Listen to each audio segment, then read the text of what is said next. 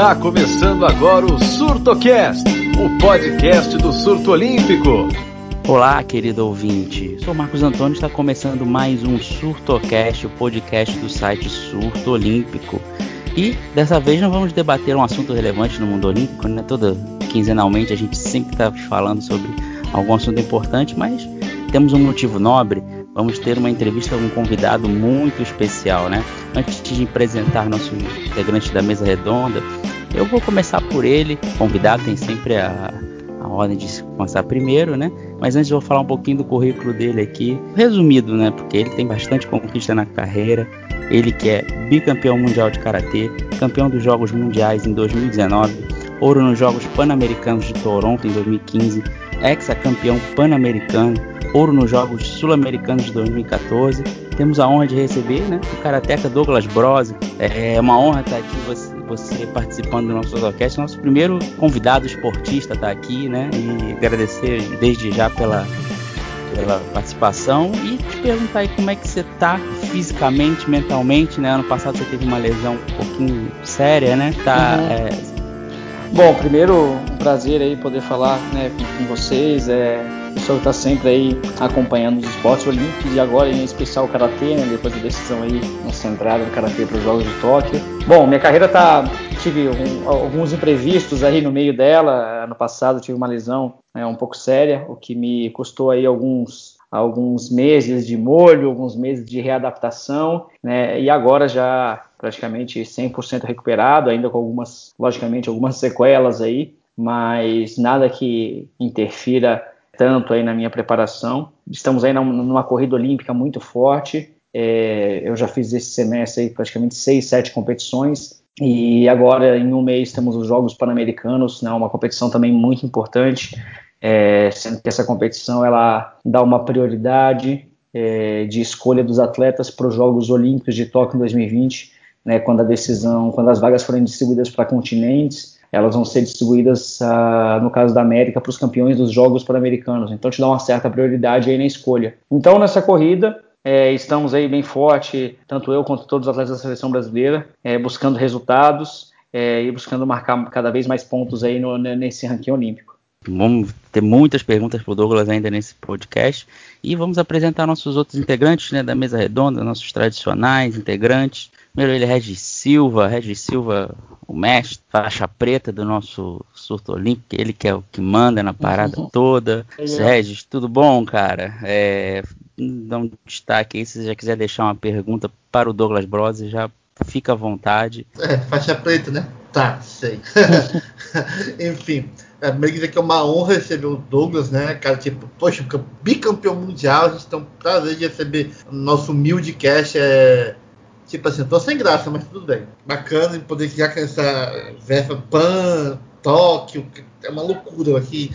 Você, é, um ano alguma coisa assim, pessoal, todos os atletas que querem vaga em Tóquio estão provavelmente numa treino, competição, treino, competição, treino, enfim eu queria deixar uma pergunta pro Douglas já. É, como a reação dele quando, é, em 2016, né, finalmente o Karatê como esporte adicional de Tóquio 2020, como ele é a reação dele quando o Karatê finalmente, acho que toda modalidade esportiva tem um sonho, né? Aquela coisa, chegar aos Jogos Olímpicos, fazer parte do programa olímpico, que é o, é o topo, é o auge de todo atleta, assim, poxa, quatro anos ralando, trabalhando, eu, tô, eu vou para a Olimpíada e não não são todos os esportes, são apenas alguns poucos.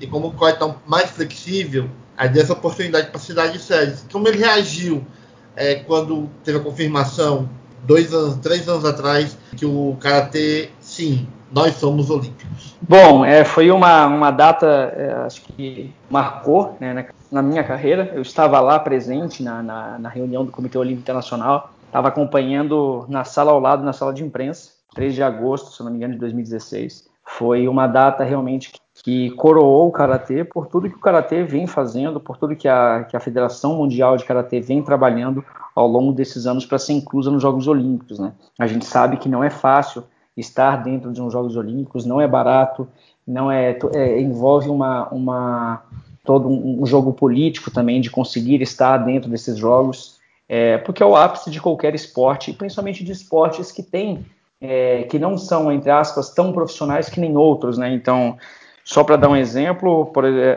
alguns esportes, quando você vê o objetivo do atleta em alguns esportes, não é ser campeão olímpico, né? Então, você vai pegar atletas que querem ir para uma seleção brasileira de futebol, por exemplo, eles querem ser campeões da Copa do Mundo, querem jogar em grandes times, grandes clubes, né, como o Barcelona ou Real Madrid, ou se você pegar esportes como o próprio basquete, às vezes eles querem é, muito mais jogar numa NBA ou estar tá num time da NBA para ganhar uma, né, uma liga dessas tão fortes do que talvez ser campeão olímpico.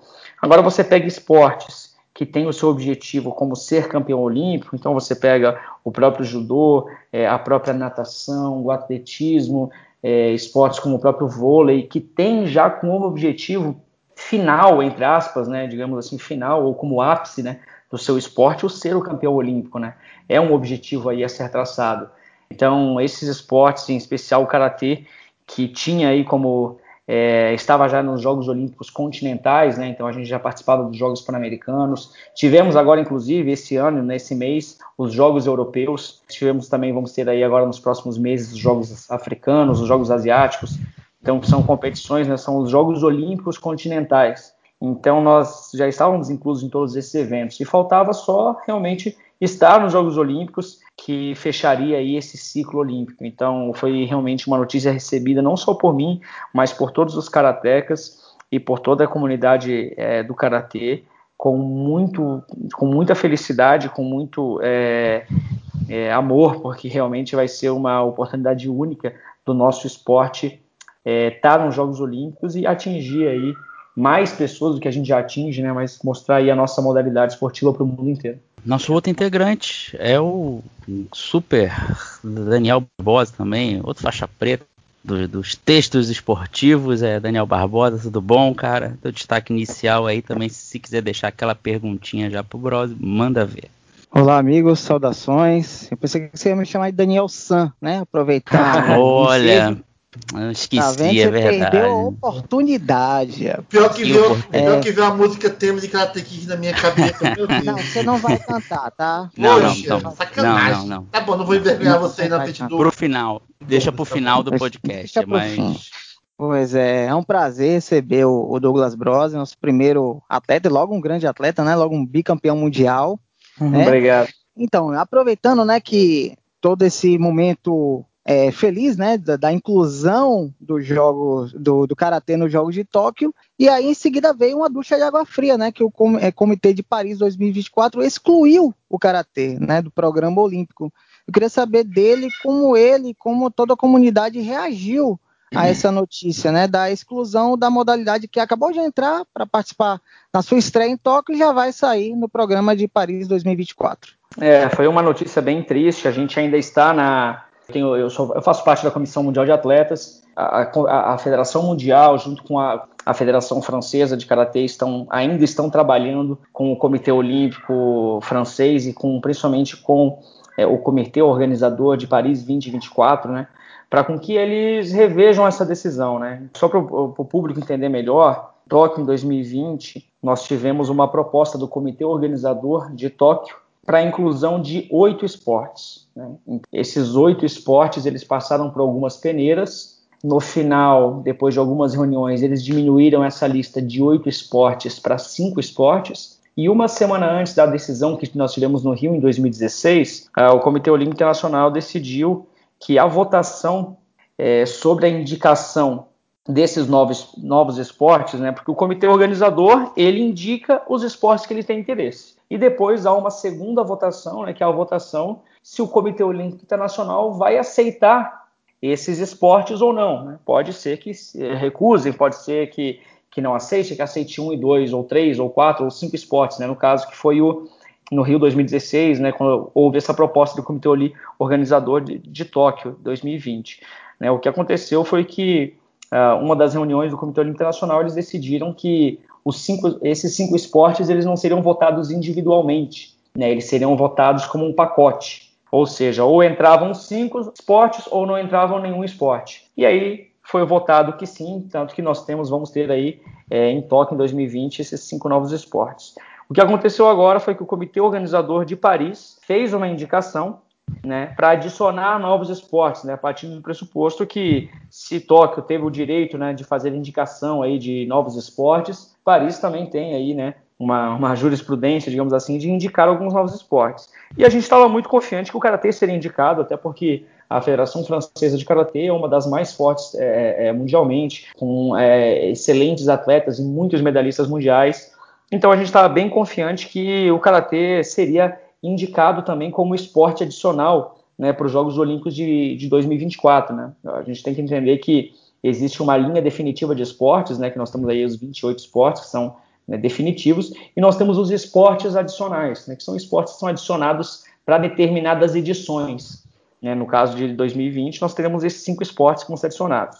Né? No caso agora de 2024, essa indicação do Comitê Olímpico, uh, do Comitê, desculpa, do Comitê Organizador, né, o COJO, Paris 2024, fez uma indicação dos esportes, mas não, não indicou o Karatê. Então ele acabou indicando o surf, indicando o climbing, né, o, o breaking dance e o skate. Esses quatro novos, esses quatro esportes foram indicados pela, pelo comitê organizador, Logicamente, ainda se tem uma decisão do Comitê Olímpico Internacional se vai aceitar ou não. Né? Então, ainda corre esse risco até deles não aceitarem. É muito difícil isso acontecer, mas ainda se tem uma segunda votação, que é a votação quem rege o esporte olímpico internacional, que é o Comitê Olímpico Internacional, aceitar ou não essa indicação que veio de Paris. E a nossa briga hoje é dentro do, é, com o Comitê Organizador de Paris 2024, para com que eles, né, tentem indicar também o karatê, né? Tendo em vista que é, para a própria sede seria um excelente negócio, né? Porque a chance de medalhas dele é muito, muito alta. Né? Então nós temos, nós tivemos alguns, algumas reuniões, inclusive o parlamento uh, francês tem apoiado a causa, tem entre aspas, né, tentado convencer o comitê organizador de, de Paris 2024 a com que haja essa inclusão do karatê. A gente sabe que é um tema político muito difícil, então Fico muito triste realmente por, por essas decisões, né, ainda não terem indicado o karatê e pode acontecer de nós não estarmos em 2024, mas acredito que podemos aí é, temos a oportunidade de estar em 2020. É, temos que aproveitar esse momento até Tóquio, tem mais aí um ano, um ano e pouco, é, e tentar mostrar para o Comitê Olímpico Internacional e para os próximos comitês organizadores, inclusive para Paris 2024, que sim, o, o karatê ele é um esporte olímpico, é um karatê ele, ele, ele tem todos os valores, ele carrega com, com, consigo todos os valores olímpicos. Então, a ideia é mostrar em Tóquio é, todos esses valores olímpicos e como o karatê realmente tem que estar né, nos próximos Jogos Olímpicos e quem sabe aí por algum é, milagre, digamos assim, a gente consiga ainda reverter é, essa decisão né, para Paris 2024, mas realmente triste, mas ao mesmo tempo agora a gente tem que levantar a cabeça, pensar em Tóquio para tentar fazer um excelente trabalho em Tóquio, para com que marque a história do karatê mundial e quem saiba isso possa aí mudar é, a visão dos, dos dirigentes aí é, dos próximos Jogos Olímpicos, inclusive do Comitê Olímpico Internacional. É, aliás, é, Marcos, rapidamente complementando o que o Douglas falou, aí tem mais um elemento nesse jogo que assim, pouquíssima gente falou. É a questão que o, o golfe e o rugby sevens estavam garantidos para as duas Olimpíadas. Rio e Tóquio. Depois de Tóquio, aí você submetidos à análise, é, aquela coisa, participação dos atletas, para ser que os dois não são do, do core, até os 28 esportes que o Douglas falou. Esses dois não são do core. Eles, eles podem ser simplesmente limados. Se depois da avaliação do Rio de Tóquio, o core decidiu, pô, os esportes não foram, não renderam bastante, público e tal, etc. Vamos tirar. Pode ser um tipo se o cara uma, tipo uma brecha, pode abrir uma brecha se um dos dois, até que o Golf teve a questão, vocês lembram, né? Muitos dos top desistiram de vir para o Rio, caso, alegando Zika e outros problemas. É, seria uma, tipo uma brecha, assim, para o cara ter mesmo, analisar, um dos dois dançar, para analisar e entrar nessa brecha para buscar uma vaga em, em 2024. É, esses spots, na, verdade, já estão, né? Ah, eles ficam aí até 2020, e aí acredito que próximo aí de 2020, 2020, 2021, talvez haja algumas reuniões aí para definição desses esportes, né? Sempre já aconteceu isso uma vez em 2013, houve uma reunião uh, onde houve a uma luta, retirada do wrestling, isso mesmo, da luta olímpica e do wrestling, né? houve uma retirada, entre aspas, a princípio, né, é, desse esporte, e houve uma campanha para o Karatê entrar, né, foi, o Karatê foi uma das, né, fizemos, teve uma campanha para o Karatê é. acabar entrando, entre Isso. aspas, no lugar do wrestling, e acabou que não entrou, né, e devolveram o wrestling, né, e também na, nas próximas teve a inclusão aí, né, do rugby, do golfe, que a princípio tão, estão aí é, nos jogos, mas eles fazem essas reuniões, acredito que, não sei se tri a cada três anos ou a cada quatro anos, que eles revêem, né, realmente os esportes e, e quais esportes ainda continuam nessa linha definitiva, entre aspas, quais esportes ainda é, querem entrar, se vai sair, se não vai, então realmente é uma, é uma briga muito grande, é, né, no bom sentido, porque ninguém quer sair, né, nenhum esporte quer sair do, né, do, do, do, circuito olímpico e muitos esportes querem entrar. Né, então hoje nós temos muitos esportes, inclusive esportes de lutas que querem entrar, mas não conseguem. Quem sabe aí essa seja uma brecha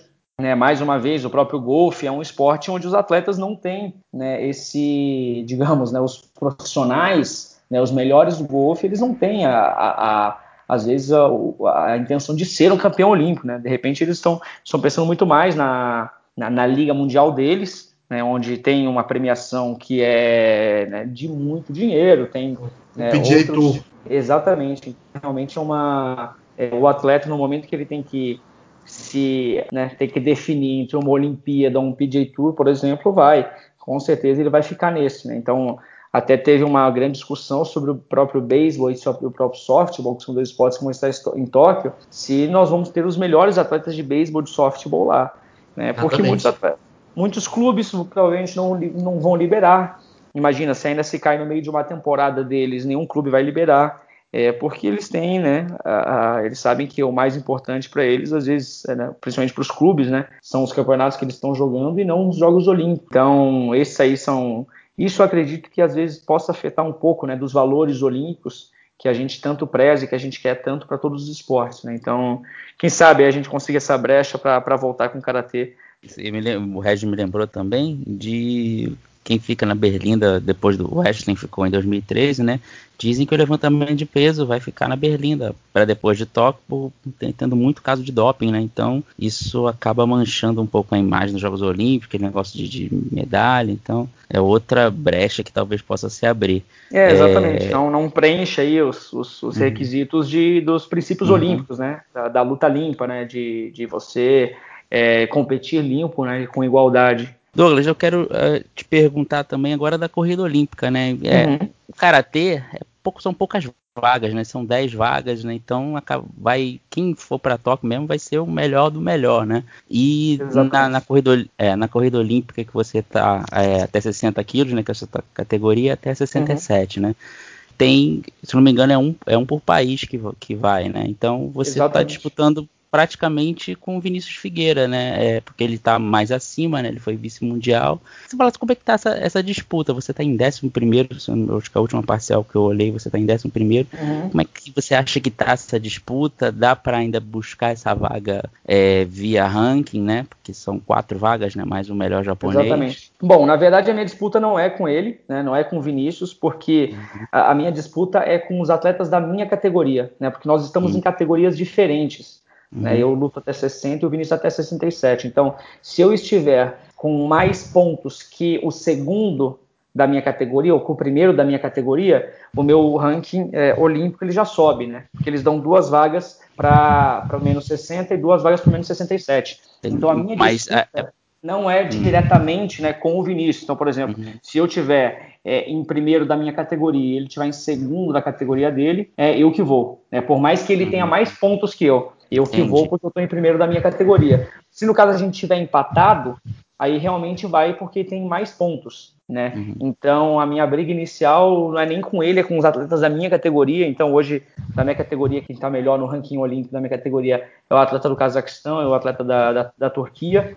É, então eu tenho que passar esses dois, né? Eu passando um desses dois, estando em primeiro ou em segundo né, da, da, da minha categoria, eu, eu já subo bem no ranking. É, eu sempre penso nos meus adversários, que a categoria que eu luto é a menos 60 e eu tenho que estar melhor que eles. Né? Eu conseguindo estar melhor que eles, né? conseguir mais pontos que eles e subindo, eu preciso de mais. Temos aí mais 10 eventos, então tendo melhores resultados aí nesses eventos, pode ser que sim abra uma possibilidade de, de subir né, no ranking do menos 60 e aí ocupar a vaga de né, a vaga de cima. Então, o confronto entre dois atletas do mesmo país, ele só vai acontecer no caso de algum empate, né, e aí, logicamente, quem está melhor de pontuação, né, ou quem está melhor por ranking. Na verdade, nem existe um confronto direto entre eu e, e o Vinícius, porque não, por mais que eu, eu, eu, ganhe, eu tenho que ganhar a minha categoria, né? Então, independente da, da outra, da, do menos 67, se ele tiver em terceiro do ranking mundial, né, é, no ranking olímpico, eu tiver em segundo, é eu que vou. Né? Se nós tivermos empatados é, por pontos, então é uma briga muito mais com os atletas da minha categoria do que com do que diretamente com ele. Você falou em relação é para explicar para o ouvinte do cast, é como funciona a questão da prioridade continental. Ganhando PAN é, para explicar para ele compreender como funciona esse, esse, esse esquema de prioridade ao campeão, ao campeonato, ao campeão pan-americano. Tá ótimo, vamos lá. Pra, eu, eu, na verdade, para explicar isso, eu vou ter que explicar o, o, processo inteiro, né, de uma forma mais rápida. Então, nós temos aí, são oito categorias, né, olímpicas, mas na verdade nós temos dez categorias é, no comitê normal, é, mas no caso do comitê nas categorias olímpicas, elas foram é, diminuídas para três categorias. Então elas juntaram né, a 60 com 67, transformando ela em uma categoria só, que é a menos 67. O 75 continua igual, que é a categoria do meio. E o menos, e o menos 84 ou mais 84, que são categorias convencionais, eles se transformaram numa categoria que vai ser acima de 75 quilos. Então as vagas elas estão sendo divididas, primeiro, via ranking olímpico, né? Que elas vão ser divididas, é, eles vão dar quatro vagas para esse ranking olímpico. Então, no caso das categorias uh, que foram unidas, né, eles vão pegar dois de uma e dois de outra. No caso, por exemplo, do menos 75, que é a mesma categoria que é a olímpica, eles vão dar as quatro vagas para essa mesma categoria.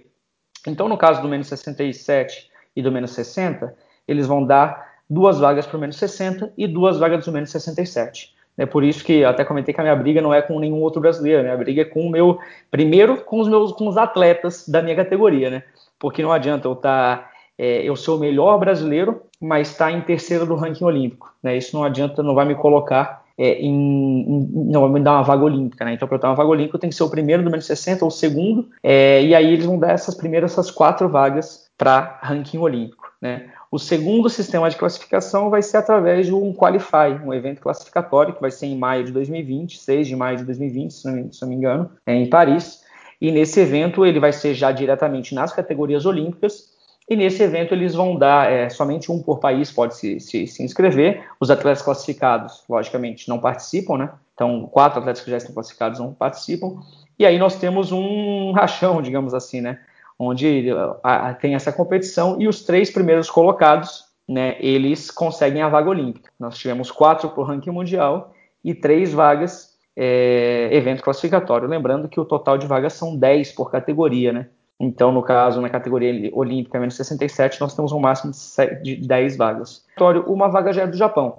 Então, nós temos aí praticamente a decisão de oito atletas por categoria. Vão sobrar duas vagas por cada categoria olímpica. Então nós temos aí duas vagas sobrando no menos 67, no menos 75, no mais 75 e no Catar, tudo isso do naipe masculino, e a mesma coisa no naipe feminino. Então nós temos aí oito, é, é, duas vagas sobrando por cada categoria, nós temos oito categorias olímpicas, nós temos 16 vagas. Essas 16 vagas, quatro vão ser é, via wildcard, que no caso é atletas refugiados ou algum atleta que a, que a confederação ou o Comitê Olímpico Internacional decida convidar. Né? Então, nós temos esses quatro atletas que vão entrar desta maneira. E nós temos aí 12 vagas, e essas 12 vagas vão ser distribuídas pelos continentes. É, vão ser distribuídas pelos continentes da seguinte ordem. É, eles começam distribuindo as vagas pelo continente da Oceania. Então, eles vão dar duas vagas para o continente da, da, Oceania, eles vão dar é, duas vagas para o continente africano, duas vagas para o continente é, americano, no caso nosso, né? Asiático, duas vagas para o continente europeu. Fechamos aí 10 vagas. Aí eles voltam de novo, dão mais uma vaga para o continente africano e mais uma vaga para o continente americano. Né? Então nós temos, no final das contas, nós temos três vagas que vão ser distribuídas para o nosso continente aqui pan-americano. Bom, chegamos aí no ponto que você queria. Como que essas três vagas que nós temos, elas vão ser distribuídas? É, essas três vagas que nós temos, elas vão ser distribuídas pelos campeões dos Jogos Pan-Americanos. Então, nós vamos ter aí 10 campeões dos Jogos Pan-Americanos, contando as cinco categorias comitê, é, e logicamente mais a do Catar, então nós vamos ter aí 12 né, campeões dos Jogos Pan-Americanos, e essas três vagas vão ser distribuídas aí por esses 12 campeões dos Jogos Pan-Americanos. Vai ser dada essa vaga primeiro né, para o melhor, ou, ou para primeiro para o naipe feminino, por exemplo, para melhor dentro das campeãs dos Jogos Pan-Americanos, é quem, quem, delas é a melhor posicionada no ranking olímpico. Então eles vão pegar ali as cinco campeãs dos Jogos Pan-Americanos e vão ver a melhor classificada aí nos Jogos Olímpicos, uh, desculpa, no, no, ranking olímpico. E aí vão dar a vaga para ela.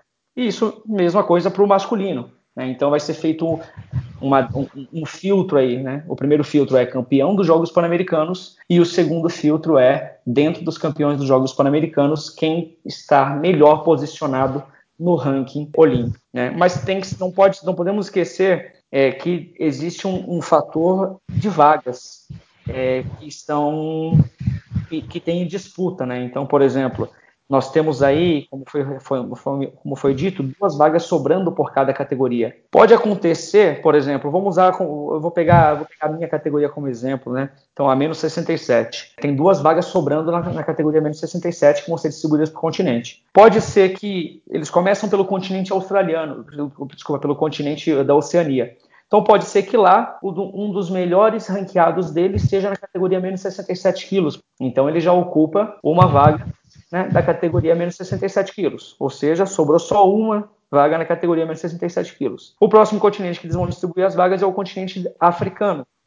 Então vamos supor que lá no continente africano também tenha um atleta que é o atleta que é o campeão dos Jogos Africanos, que o melhor ranking e ele é um dos melhores ranqueados ali no ranking olímpico e ele está na categoria menos 60. Então ele também já entra com essa vaga olímpica e preenche a categoria menos 67. Ou seja, por mais que venha para o canto, por mais que essa, a, quando chegue no nosso momento de ser é, distribuído as vagas, pode ser que em algumas categorias já não hajam mais vagas.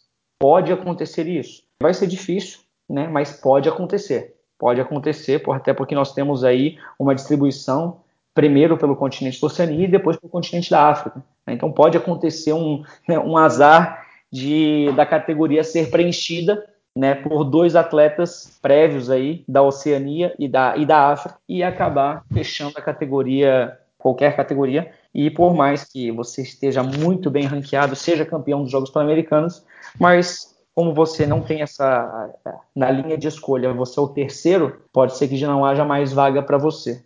Parece um pouco complicado, mas é, a gente tem uma, uma descrição já bem, bem detalhada disso.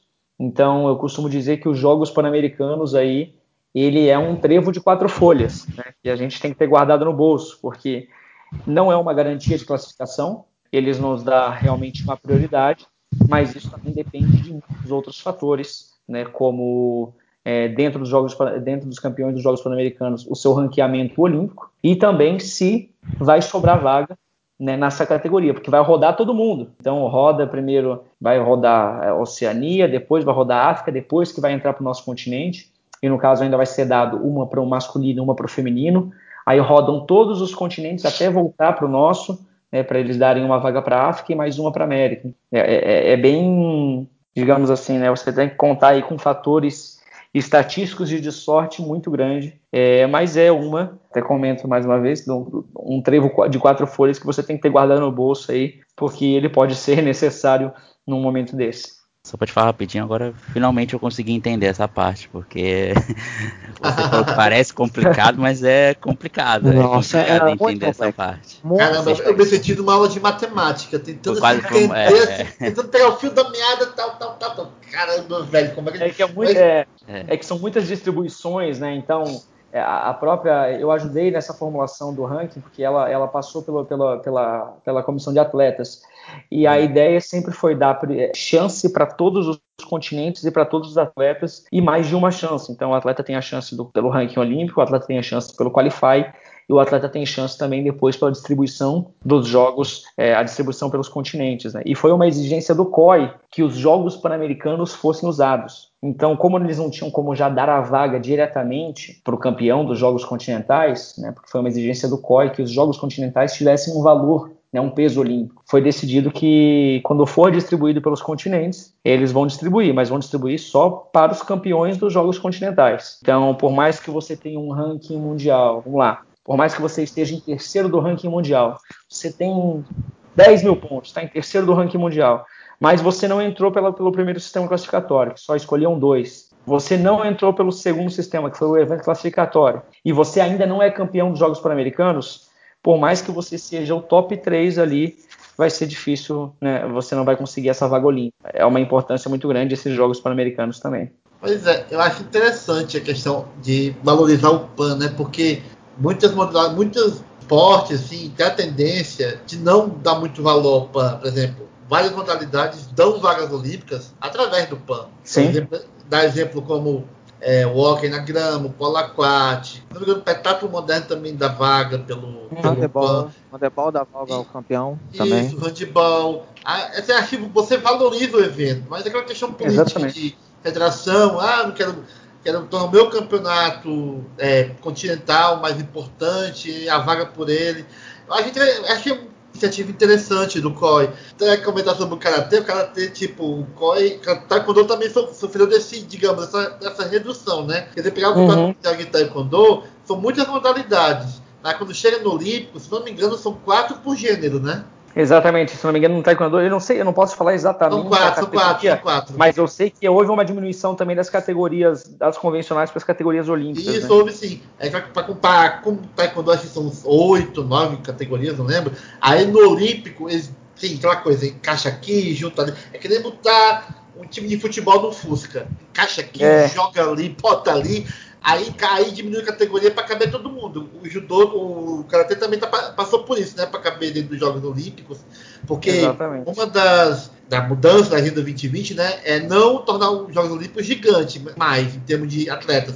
Acho contraditório porque às vezes quer colocar mais esporte aumenta o número de pessoas, mas enfim, atletas. Mas enfim, não, não é questão agora. É aquela coisa, é diminuir para você ganhar mais visibilidade estando no, palco olímpico que muda totalmente de patamar, né? Ok, esse é um esporte mundial, você tem mundial importante, chega de atleta, mas quando você chega na Olimpíada, é, é um, é um palco, é, é como você sair do. é, por favor, não me matem.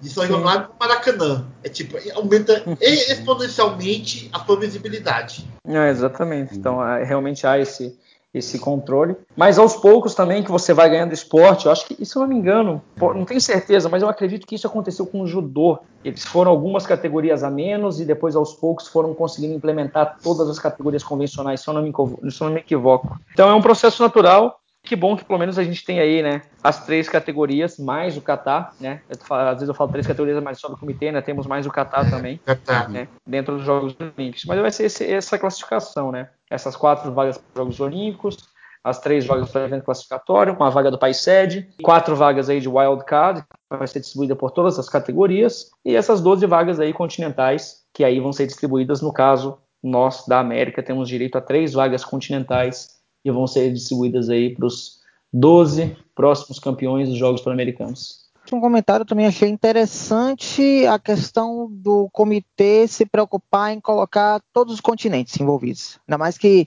a competição está entrando agora, né, nos Jogos de Tóquio 2020, achei importante Ah, essa não, isso- preocupação. um já que existe em todos os esportes, então é, é Uhum. o. Eu esqueci o termo exato, mas é a- alguma coisa. universal- Universalidade? É, acho que é a universalidade, universalidade do esporte. Então, o Isso, acho que esporte é universalidade. Então, ele tem que ter todos os continentes. E se por acaso ele não tiver, é por isso que o Comitê Olímpico ele pede é, esse esse wild card, né? Porque se por acaso o karatê eles vão ter quatro, né? O Comitê Olímpico junto com, a- com o Comitê junto com a WKF eles vão ter quatro vagas que eles vão poder dar para quem eles quiser. Então, se por acaso eles verem que tem algum continente que não tem, que não conseguiu representatividade, né? É, o que é impossível, já que já existe uma distribuição por continente, né? mas ele já tem essa, essa carta branca aí para colocar quem eles quiserem, né, de uma forma que haja participação de todos. Mas geralmente esse wildcard ele, ele, ele é usado, né?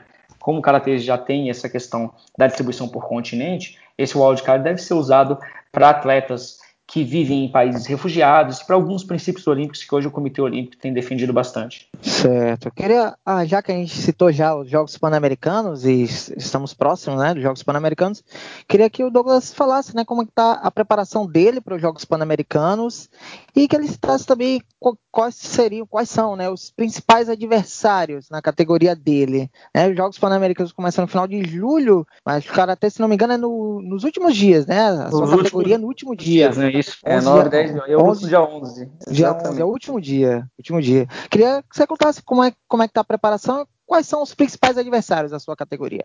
Bom, sobre os Jogos Pan-Americanos, eu tive uma. Acabei me classificando esse ano. Ano passado eu acabei, durante a classificatória, eu me lesionei, né? Que foi durante os Jogos Pan-Americanos, eu acabei rompendo o tendão de Aquiles. E aí não consegui minha classificação naquele evento. E esse ano participei do, do, do evento classificatório e também né, do Campeonato Pan-Americano, né, e eu fui campeão do evento classificatório, também campeão do Campeonato Pan-Americano, né, onde estavam todos os atletas que vão estar nos Jogos Pan-Americanos. Jogos Pan-Americanos que tem oito atletas por categoria, né, então no caso eu e mais sete atletas. Uma competição muito peculiar porque você luta, né, você, a, a, as lutas são feitas em grupos, né, como se fosse Copa do Mundo, né, ou, ou Robin Round, então você acaba tendo que lutar no mínimo com três, no mínimo três vezes né, dentro do seu grupo, e quem tiver maior pontuação ali de vitórias empate, derrotas, enfim, passa para a próxima fase, que já são as semifinais. Então, é uma competição bem peculiar nesse ponto, bem estratégica. Quanto aos atletas, eu costumo brincar que não tem mais bobo. Os principais atletas que vão estar ali são os sete que eu vou lutar. Todos eles são, é, são perigosos, todos eles, eu já, já lutei com todos eles, já, já ganhei de todos eles, é, mas todos são atletas que podem me causar dificuldade, especialmente porque é, já me conhecem, né? Então, como eu sou muito mais experiente, já, sou, já participo desse circuito há muito mais tempo e sou atual campeão dos Jogos Pan-Americanos também, com certeza eles vão chegar preparados para tentar anular tudo que eu faço. Não existe hoje, né, não existe hoje um principal adversário. Eu, encaro todos eles como principais, né, até porque nos Jogos Pan-Americanos um empate às vezes vale mais que uma, né, vale mais que uma que uma, uma vitória. Né? Você saber o atleta que você tem que empatar em determinado momento, ou essa luta que você não pode ganhar, ou se você tem que ganhar de mais de um, de dois ou de três pontos, né? porque às vezes no caso de empate, é, na pontuação de, né, de vitórias, a gente vai pelo, pelo saldo de pontos, né? como se fosse né, um saldo de gols, quem fez mais gols, né, ou quem tomou menos. Então, alguns critérios são muito importantes. Mais uma vez, encaro os sete atletas como principais atletas aí que eu vou ter que vencê-los tanto, na fase final. Mas já estou em fase, já conheço eles e agora estou dando mais uma polida aí na minha preparação, é, estudando um pouquinho mais eles, tentando ver é, mais alguns detalhes de erros que eles cometem para com que eu consiga atingir o objetivo de conseguir uma medalha de ouro em Jogos Pan-Americanos. Douglas, te perguntar, agora voltando ao, ao, tema olímpico, né? Já que você é categoria 60, vai disputar com 67. Tem alguma diferença, assim? Tem alguma vantagem e desvantagem você lutar com alguém na categoria maior que a sua, né? Acho que a única desvantagem vai ser, vamos supor, nós somos a, a categoria leve é a categoria mais rápida, né? Então nós somos mais rápidos que os atletas do menos 67. O que a gente perde um pouco é porque os atletas são um pouco mais altos, né?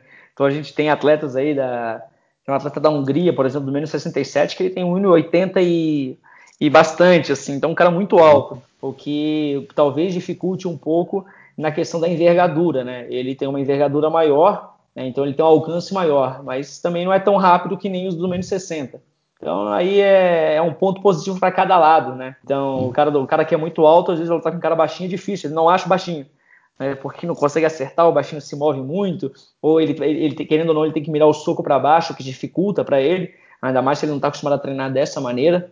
Né, então o atleta que está acostumado, o atleta que é mais alto, acostumado a socar na linha do seu rosto, ele tem uma mecânica completamente diferente no momento que ele tem que socar né, de ir para baixo ou para outro lado, enfim. Eu acredito que a pior dificuldade seria essa, né? Você lutar com atletas um pouco mais altos, mas uh, acredito que isso é uma vantagem que eles vão ter, mas a vantagem que nós temos aí, que é de questão de velocidade, questão de é, de angulação que eles, para eles pontuarem é muito mais difícil. Né? Então é muito mais fácil para nós que somos menores conseguirmos pontuar na região do tórax, que é uma região muito maior, e para eles a região que está mais próxima para eles é a região da cabeça, é uma região muito menor. Então às vezes isso acaba dificultando um pouco da luta para eles. Né? Então vai ser uma, uma briga bem interessante aí cada um só saber utilizar os seus pontos fortes e seus pontos fracos. Vai ser, vai ser bem legal mesmo. vai ser legal. Pelo momento, memória. O que você pode falar pra gente do. Já que estamos chegando no PAN, né? Tá quase, estamos quase na hora de a gente olhar só pro Peru, sem duplo, sem duplo sentido, por favor. Exatamente. Pelo amor de Deus. Pelo amor não, de Deus. imagina. Não, então, piada, se piadas peru, que não sei pra quê, né? É, é, cara, o peru fica do lado, não tem como olhar pro peru. É, é verdade. Me fica no quinta série de novo. Ai, meu Deus, vergonha ali o momento agora. É, é, tá? Vamos, quero, quero perguntar sobre Toronto, né? Que você foi campeão pan-americano. O que você pode falar desse seu título? Que você já tinha medalhado antes, mas Toronto foi o seu primeiro ouro no PAN. O que você pode falar desse, da sua primeira conquista pan-americana pra gente? Bom, foi maravilhoso. Eu já tinha sido campeão pan-americano por algumas vezes. Faltava, né? Eu já tinha praticamente todos os títulos do circuito é, mundial, então já tinha sido campeão sul-americano, campeão pan-americano, campeão mundial, é, campeão dos Jogos Sul-Americanos, campeão dos Jogos Mundiais. Novo, Faltar... rapidinho, só para. É, que tem, tem um, tem um pan-americano de karatê, do esporte somente. Exatamente. E tem os Jogos Pan-Americanos, que são todas as modalidades. São duas. Quando ele fala pan-americano, é só do karatê, não dos Jogos do Pan mesmo, que é de 4 em 4 anos. Só que às vezes pode confundir, mas não era campeão pan-americano, mas ele falou. Não vamos misturar alhos com bugalhos, por favor. Exatamente, exatamente. Temos os, assim como nós temos os, assim como nós temos o Campeonato Mundial e os Jogos Olímpicos, né? Eles se equivalem às vezes, às vezes dizem, até brincam que o Campeonato Mundial é muito mais difícil que os Jogos Olímpicos, né? Porque às vezes nos Jogos Olímpicos é um número reduzido de atletas e o Campeonato Mundial é, é, é aberto, né? Então, a, a, realmente é muito mais complicado. É, e nós temos também o Campeonato Pan-Americano, os Jogos Pan-Americanos, né? Nós temos os Campeonatos Sul-Americanos, também nós temos os Jogos Continentais Sul-Americanos.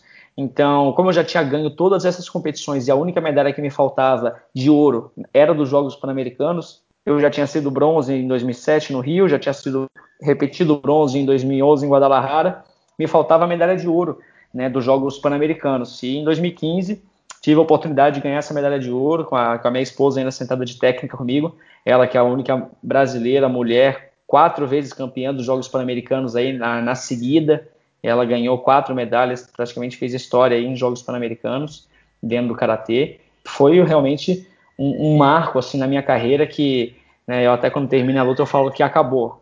Ganhei todas as medalhas de ouro possíveis até aquele momento, né? Mas um ano depois o cara entrou para os Jogos Olímpicos aí eu deixei de ser é, de dizer que tinha acabou. Ainda falta agora mais uma para completar um quadro geral de medalhas aí de todos os eventos possíveis, digamos assim, né, dos circuitos mundiais, continentais e olímpicos, né, tendo em vista que o circuito olímpico para nós são os Jogos Sul-Americanos, Jogos Pan-Americanos e Jogos Olímpicos.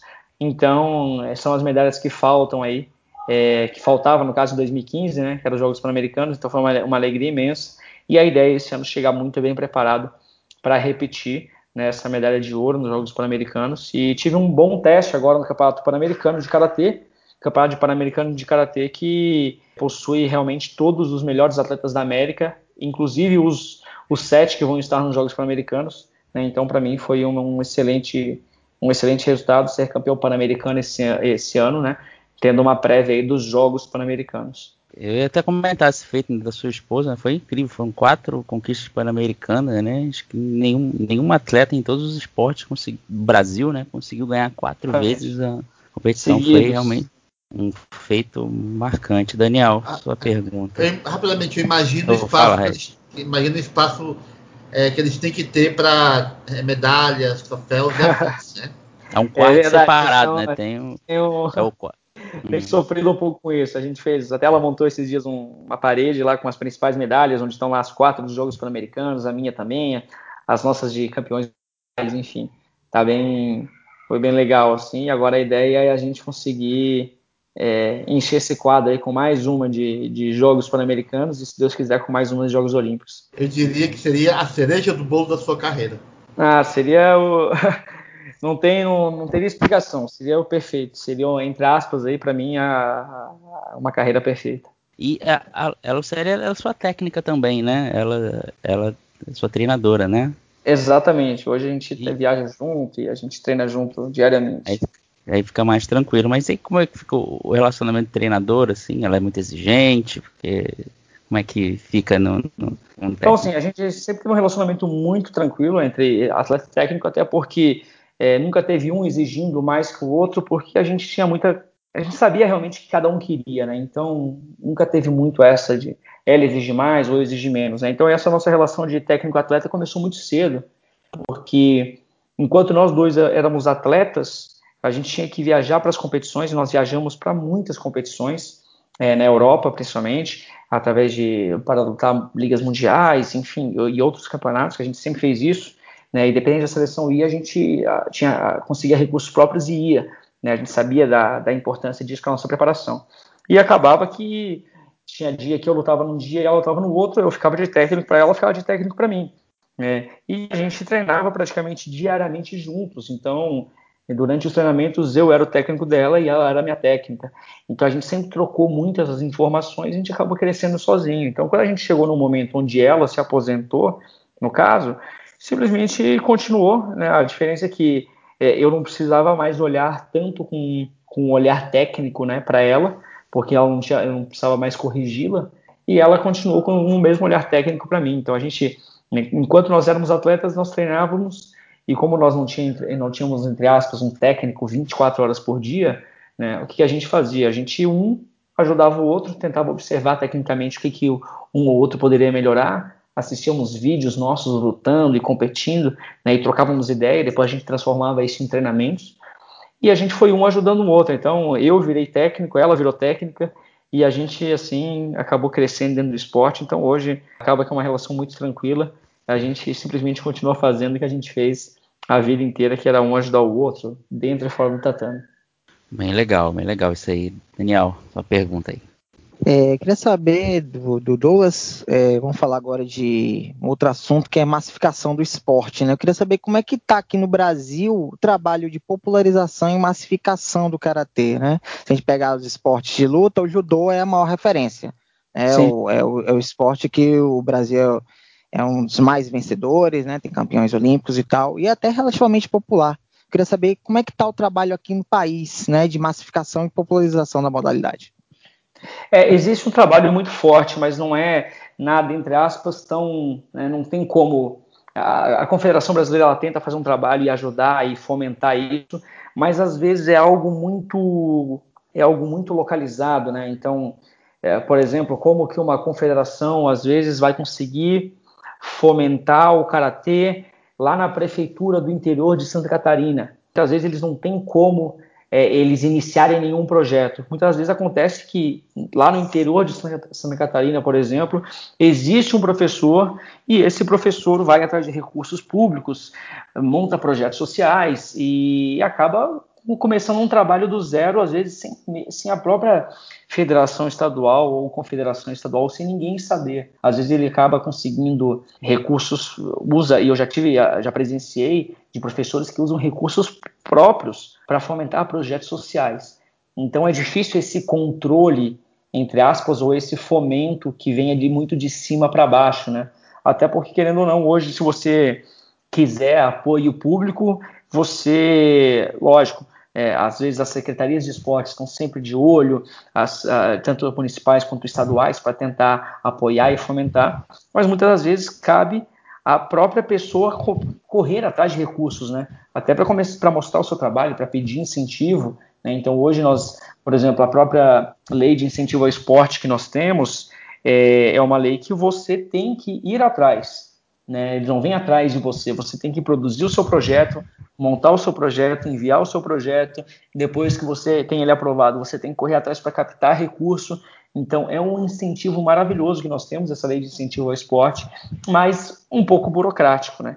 Então existe sim uma massificação de, do karatê, que eu conheço, mas é algo muito mais que eu daria, não menosprezando nem é, o governo ou enfim ou, ou entidades do karatê, mas que eu daria muito crédito aí aos professores, né? Às vezes os professores de cada região, de cada cidade que, que amam o karatê, que iniciam esses projetos sociais. Então fica aí o meu, né, o meu agradecimento e realmente o meu é o meu apreço por todos esses professores que fazem esse trabalho, muitas vezes anônimo, né, em massificar o esporte. Temos sim muitos praticantes de karatê e cabe, logicamente, é, a gente conseguir, eu que estou na ponta do processo, por exemplo, que sou um atleta e, e que muitas vezes é, apareço, às vezes em mídias sociais, com resultados, a minha, a minha forma de ajudar a motivar e a minha forma de tentar incentivar essa massificação do esporte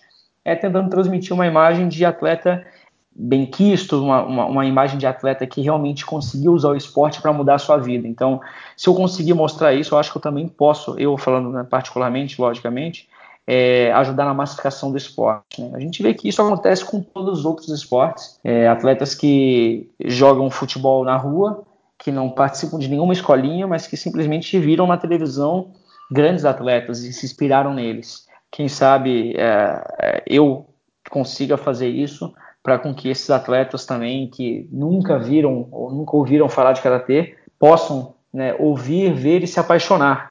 E nada melhor que os Jogos Olímpicos para isso, né, fazendo a ponte com os Jogos Olímpicos, nada melhor que a vitrine né, de uma Olimpíada para você fazer com que uma criança, um adolescente ou até porque não um adulto, um senhor é, na melhor idade se apaixone por uma modalidade e possa começar a prática de uma atividade física da questão da massificação, também tem a questão que eu queria perguntar sobre patrocínio, né? Todos sabemos, desde uhum. o Rio de Janeiro, o esporte em geral está sofrendo bastante com falta de patrocínio, né? treino, competição, as confederações também estão muito apertadas. Aí eu quero saber o que você é, pensa disso, a questão das é, empresas não querem muito investir, questão mesmo de dinheiro público. É o que você pensa e como isso lhe afeta no seu treinamento se de alguma forma afeta o seu dia a dia de treinamento e competição. Sim, esse é um problema muito grande que nós temos é, em todas as modalidades, não só no karatê, né, em todas as modalidades, que todos os atletas sofrem, é, ainda estão sofrendo, né, ou sofreram, mesmo os atletas de ponta, tu vê que a maioria já sofreu com isso. Infelizmente, é uma realidade é, não só do Brasil também, é uma realidade de outros países, até países de primeiro mundo também. Muitas vezes falta incentivo nas categorias de base, sempre vai faltar um pouco, até porque muitas vezes os, os incentivos das empresas privadas, digamos assim, são muito mais no alto rendimento, né? Porque, até porque eles pensam muito mais em business né, do que numa massificação, entre aspas. Acredito que no caso da massificação e no início, né, é muito mais uma preocupação, às vezes, né, de assistência social, das secretarias esportivas né, de municípios, de, de governos, e, e, e do próprio país. Eu, particularmente, tive muito é, problemas com isso no início da minha carreira, de apoio, principalmente para viagens, né, que é o que mais hoje dificulta o atleta, é estar tá participando de um evento, de eventos que, que te gera custos de viagem, de transporte, de alimentação, de hospedagem. O custo de treino hoje ele acaba sendo até um pouco mais é, é mais fácil. O karatê hoje é um esporte muito acessível, né? O karatê você precisa, entre aspas, de um tatame, mas se você não tiver tatame, você pratica o karatê. É, você precisa muito mais de, de, recursos humanos, né? De um professor ou de um e de atletas para para treinar com você do que uma, uma infraestrutura tão grande, que nem é, por exemplo, uma ginástica olímpica, que você precisa de, inúmeros é, equipamentos é, e de uma estrutura física muito maior. Então, o a gente, nós temos essa essa vantagem. Nós podemos praticar em qualquer, qualquer lugar, a qualquer hora. Nós precisamos muito mais de recursos humanos. Mas, logicamente, no momento que você começa a entrar para competições, há um custo muito alto, às vezes, das competições, das próprias viagens, especialmente as internacionais. E aí dificulta muito para o atleta.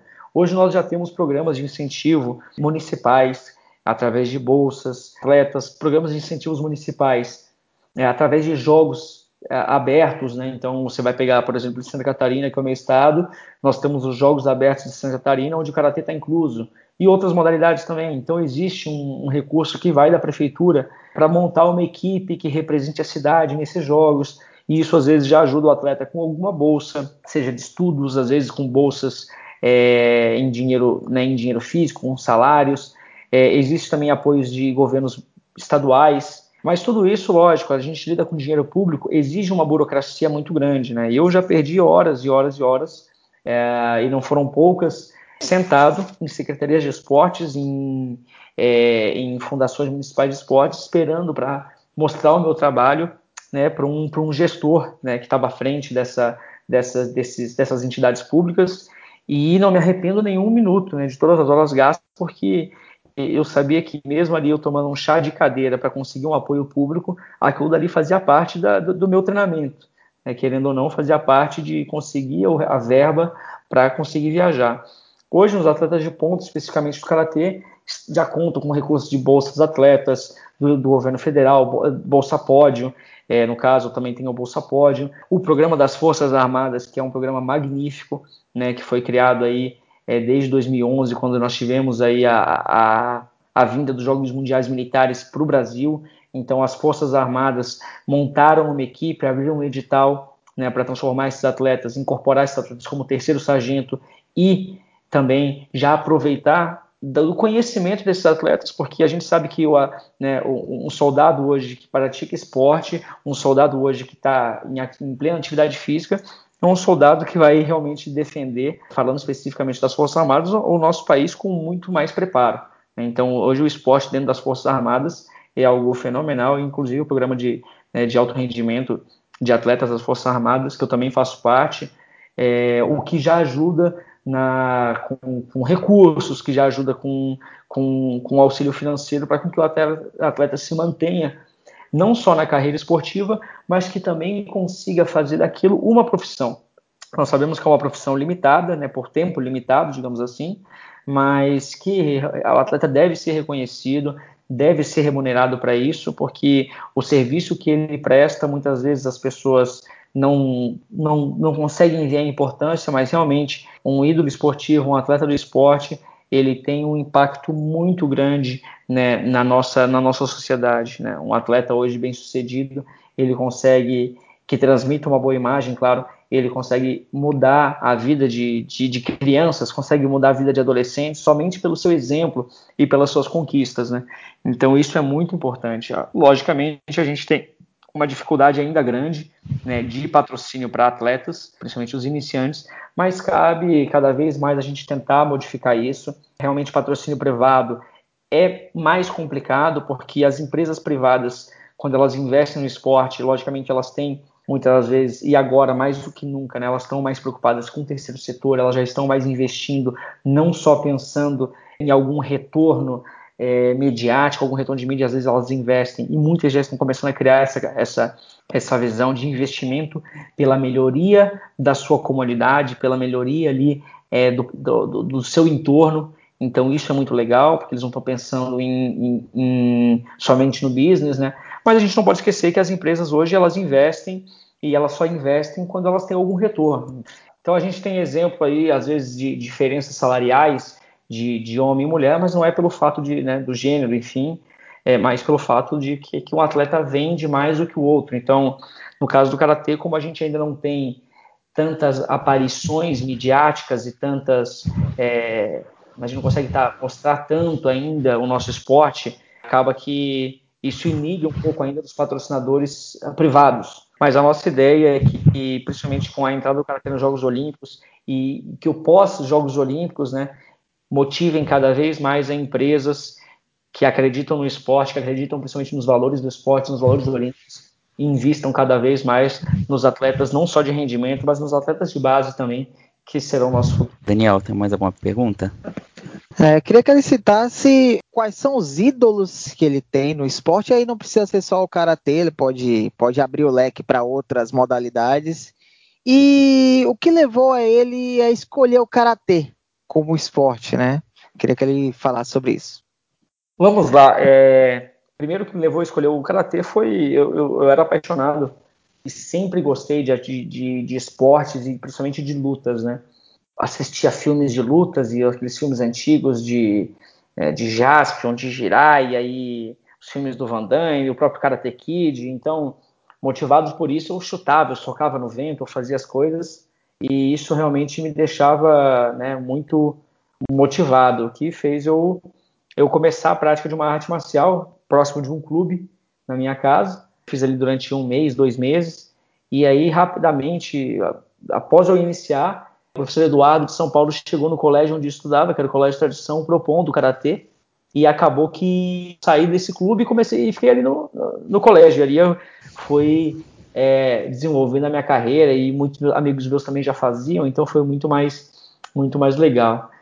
Ídolos no esporte é assim, é bem os meus ídolos que eu tive no esporte foram ídolos muito foram muito sazonais assim, né? Então, no início da minha carreira eu tinha alguns ídolos, depois eu fui vendo os outros, depois fui vendo outros, então é, foi, foi mudando bastante, né? Mas tem personalidades que eu gosto muito, que uma delas é o, é o próprio Guga. É, eu sou lá de Floripa, então sempre tive, né, pude acompanhar né, o trabalho dele, é, e por ser da ilha e tal. Então vi muitas vezes quando é a festa que foi quando ele chegou, né, de campeão de, de Roland Garros e tal.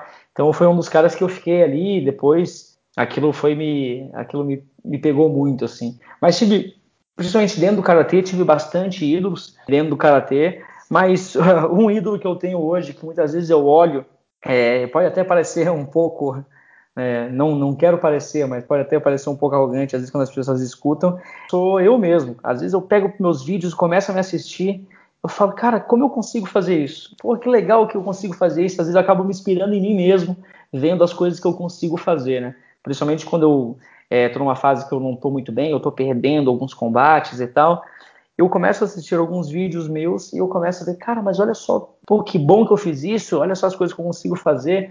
E às vezes eu tento me inspirar né, em mim mesmo, nas coisas que eu consigo fazer, nas coisas que eu tenho capacidade de fazer, e acaba que assim eu vou, vou tocando a, a minha carreira.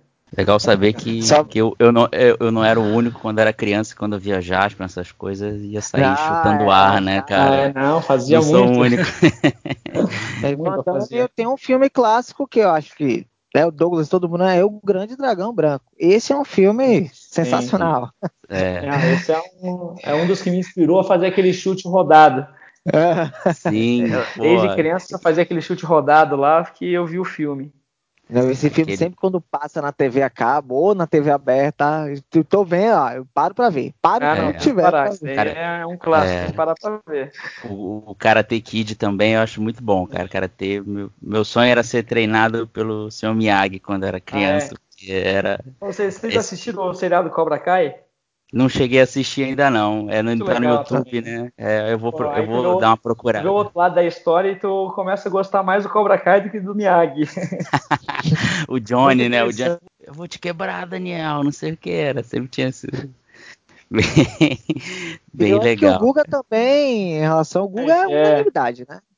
É, não. O Guga, eu, eu é, gostava de tênis, mas assim, foi a partir do Guga que eu me tornei fã do tênis. Então hoje eu acompanho todo o circuito da ATP, da WTA, muito por, por conta do que ele fez lá atrás. É, exatamente. É, não, com digo, certeza. Digo mesmo a... É, não, e ele foi um cara que, e como eu estava em Floripa, eu pude ver, assim, a, a repercussão, né? Eu falei, pô, um dia eu quero chegar em Floripa e todo mundo, né, também saber que eu sou um atleta e tal, então aquilo dali realmente me deu um gás, assim, para né, para tentar fazer com que o meu esporte aparecesse, até porque eu vi, pô, o Guga, Manezinho ali da ilha também, fazendo o que ele fez pelo tênis. Eu falei, pô, tem que fazer isso pelo karatê também e, e conseguir né, mostrar aí a, a força do karatê brasileiro.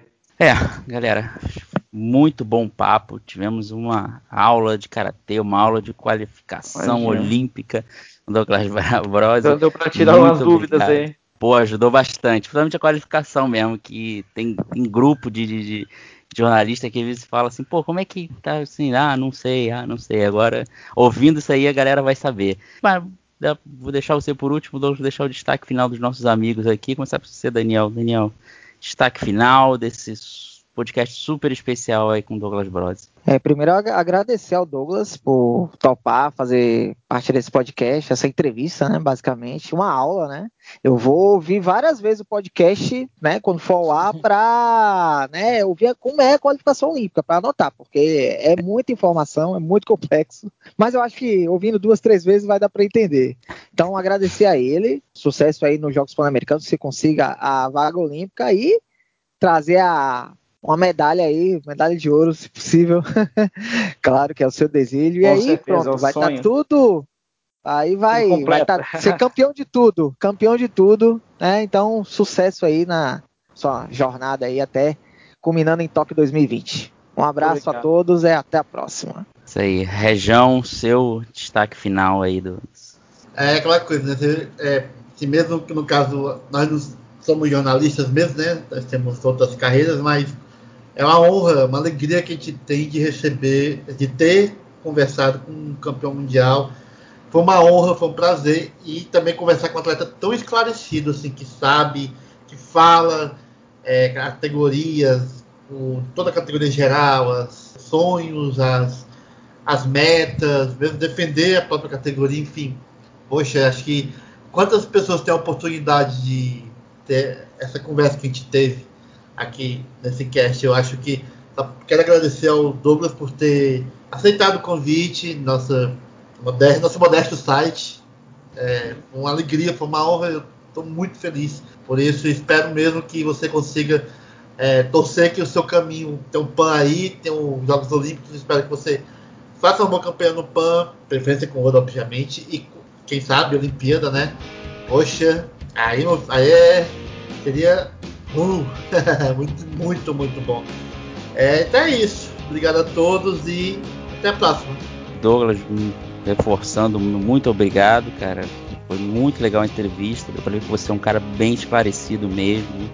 Fala bem, uma entrevista rendeu bastante. Foi uma grande honra. E deixar agora o espaço para você, o destaque final. Você pode falar o que você quiser aí para todos os nossos ouvintes. Mais uma vez, muito obrigado, Douglas. Eu gostaria de agradecer a todos vocês aí pela, pela oportunidade de estar falando. Falar do, falar do Karatê para mim é muito fácil, posso ficar falando horas aqui, às vezes eu falo até demais, mas é porque eu, eu cresci nisso, sou apaixonado por isso, estudo isso, faço isso a minha vida inteira, transformei disso a minha vida e agradecer aí pela torcida. A ideia é realmente fazer com que o karatê apareça para o mundo inteiro, porque o karatê ele tem um, o karatê não é um esporte convencional, digamos assim, né? O karatê é uma arte marcial que tem dentro aí da sua essência princípios e valores que são fundamentais para a formação da vida de uma pessoa. Então, por isso que eu defendo tanto o karatê, porque o karatê e esses princípios fizeram com que minha vida mudasse. Né? Não foi uma medalha ou um título que fez minha vida mudar. Né? O que fez a minha vida mudar realmente foram os princípios que eu aprendi com o karatê, né? a formação de caráter que eu tive, o respeito, né? a, a contenção de espírito, de agressão, muitos, muitos princípios que a gente aprende que não é uma medalha que te dá. Então, a medalha que você tem aí é, é realmente você conseguir ter à sua volta pessoas boas e se tornar uma pessoa melhor. Se a, a, forma que eu tenho hoje de fazer com que isso chegue a mais pessoas é através né, do esporte, através das competições, através de, né, de resultados, mas no fundo aí o principal é com que essa essência do karatê seja divulgada é, e mais uma vez agradeço aí a, a, oportunidade por estar falando não só das competições, mas em, não só do karatê esportivo, né, digamos assim, mas dessas, desses fundamentos que são o princípio aí do karatê, são princípios olímpicos e que eu carrego. Espero que isso chegue aí a muitos ouvintes. E mais uma vez, obrigado pela torcida. Estamos aqui na luta para conseguir cada vez mais e melhor representar é, o karatê do Brasil. Obrigado a todos aí. Grande abraço. Os... Valeu, Douglas. Olha, tenho certeza que você ganhou três fãs aqui. Quem ouvir, com certeza vai. Você vai ganhar mais fãs aí depois dessa, desse podcast aí, cara. Muito obrigado. É, né? E vamos encerrando esse podcast. Muito obrigado você que ouviu aí. Você que está ouvindo pelo seu play preferido, Spotify. Eu lamento porque não teve música para cantar, é uma pena. É, não, sem, não, sem música, não, sem música, não. Sem música. A gente, como a gente já comentou, a gente, pode fazer, a cap... mas pode fazer a capivara. Não, não, não, hoje não, não, não nada de capivara. Só a gente falar. já A gente já deu dicas de, de, de filmes de luta aqui com Bros, então já tá bom. É. Lembrando, qualquer notícia, www.surtoolímpico.com.br. Pode seguir a gente nas redes sociais arroba Surto Olímpico, tanto no Twitter, Facebook e Instagram. E se você estiver vendo pelo YouTube, dá aquela curtida, dá o, aquele joinha básico, né? E dá o seu feedback aí do podcast de hoje. Valeu, gente, muito obrigado e até o nosso próximo podcast. Valeu!